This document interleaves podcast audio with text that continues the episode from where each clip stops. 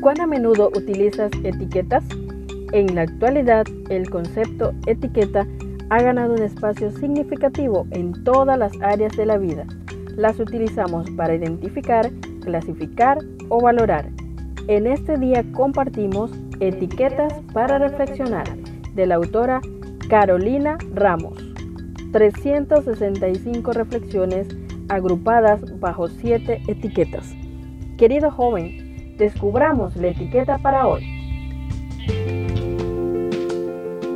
Aroma a sábado es la etiqueta para este día. El lugar seco se convertirá en estanque y el sequedal en manaderos de agua. Isaías capítulo 35, verso 7. Saludos apreciado joven. Compartimos la reflexión titulada Casi.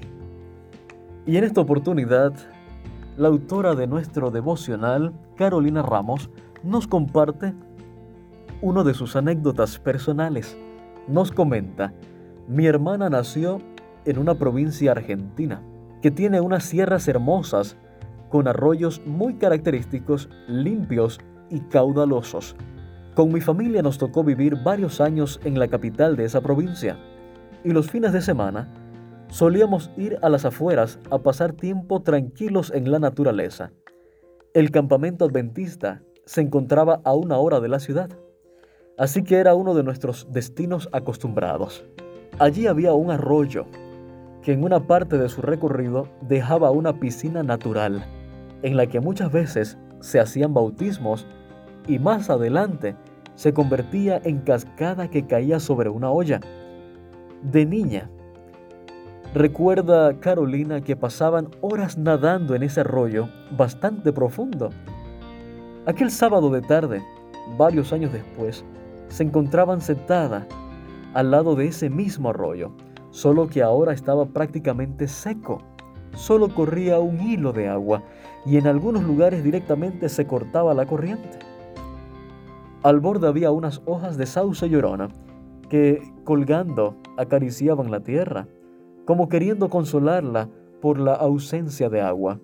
La sequía era seria la paradoja profunda. Era curioso que el sauce que lloraba fuera en ese momento el que consolara. Pero así estamos muchas veces, consolándonos en una tierra que pierde la cuenta de sus años de sequía y de dolor. El paisaje una vez verde, ahora era en su mayoría marrón, pero vi inesperadamente una flor amarilla que nacía entre algunos juncos, juncos de esos acariciados por las lloronas hojas del sauce.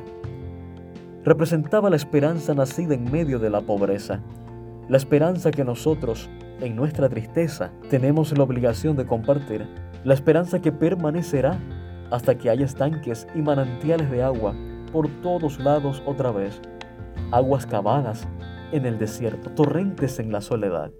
Leí el capítulo 35 de Isaías en silencio, con oración, y recordé lo que se dijo sobre este profeta en Profetas y Reyes. ¿Qué importaba que el mensajero del Señor hubiese de encontrar oposición o resistencia? Isaías había visto al rey, a Jehová de los ejércitos, había oído el canto de los serafines, toda la tierra está llena de su gloria. Isaías 6:3 durante el cumplimiento de su larga y ardua misión, recordó siempre esa visión. Apreciado joven, recordemos nosotros también a dónde estamos yendo y que aunque casi todo se seque, aún hay esperanza. Gracias por acompañarnos en la lectura de hoy. Esperamos que esta etiqueta te motive a caminar cada día con Dios. Te esperamos en nuestro próximo programa.